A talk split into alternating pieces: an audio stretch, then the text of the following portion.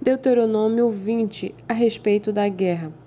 Quando vocês saírem para fazer guerra aos seus inimigos e virem cavalos, carros de guerra e um povo maior em número do que vocês, não tenham medo deles, pois o Senhor, seu Deus, que os tirou da terra do Egito, está com vocês. Quando estiverem se preparando para a batalha, o sacerdote se adiantará e falará ao povo, dizendo: Escute, povo de Israel. Hoje vocês estão se preparando para lutar contra os seus inimigos. Que o coração de vocês não desfaleça. Não tenham medo, não tremam, nem fiquem apavorados diante deles, porque o Senhor, o Deus de vocês, é quem os acompanha e vai lutar por vocês contra os seus inimigos, para que vocês sejam salvos. Os oficiais falarão ao povo, dizendo: Existe aqui entre nós alguém que conquistou uma casa nova e ainda não a consagrou? Vá, volte para casa, para que não morra na batalha, e outro tenha de consagrar a casa. Existe aqui entre nós alguém que plantou uma vinha e ainda não colheu as uvas? Vá, volte para casa, para que não morra na batalha, e outro venha desfrutar da vinha. Existe aqui entre nós algum homem que contratou casamento com uma mulher e ainda não a recebeu como esposa?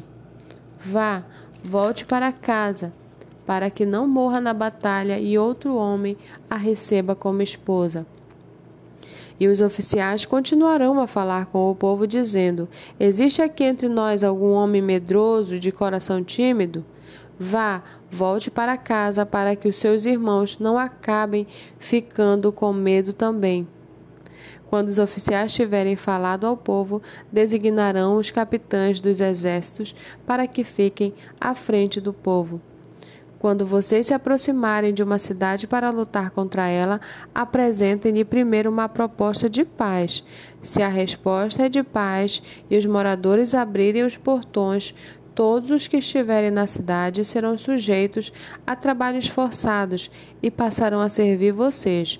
Porém, se eles não fizerem paz com vocês, mas declararem guerra, então vocês devem sitiar a cidade. E o Senhor, seu Deus, a entregará nas mãos de vocês, e vocês devem matar com a espada todos os do sexo masculino que houver na cidade mas vocês podem ficar com as mulheres, as crianças, os animais e tudo o que houver na cidade, todo o seu despojo.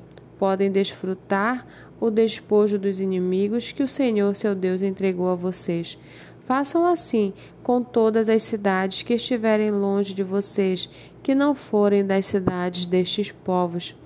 Porém, das cidades destas nações que o Senhor seu Deus lhes dá como herança, não deixem ninguém com vida. Pelo contrário, como o Senhor seu Deus ordenou, vocês devem destruí-los totalmente: os heteus, os amorreus, os cananeus, os ferezeus, os, os heveus, os jebuseus, para que estas nações não ensinem vocês a fazer segundo todas as suas abominações que fizeram a seus deuses, pois vocês estariam pecando contra o Senhor seu Deus.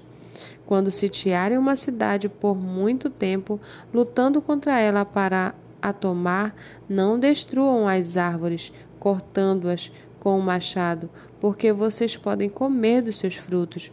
Por isso, não cortem as árvores. Será que as árvores do campo são pessoas para que sejam sitiadas por vocês?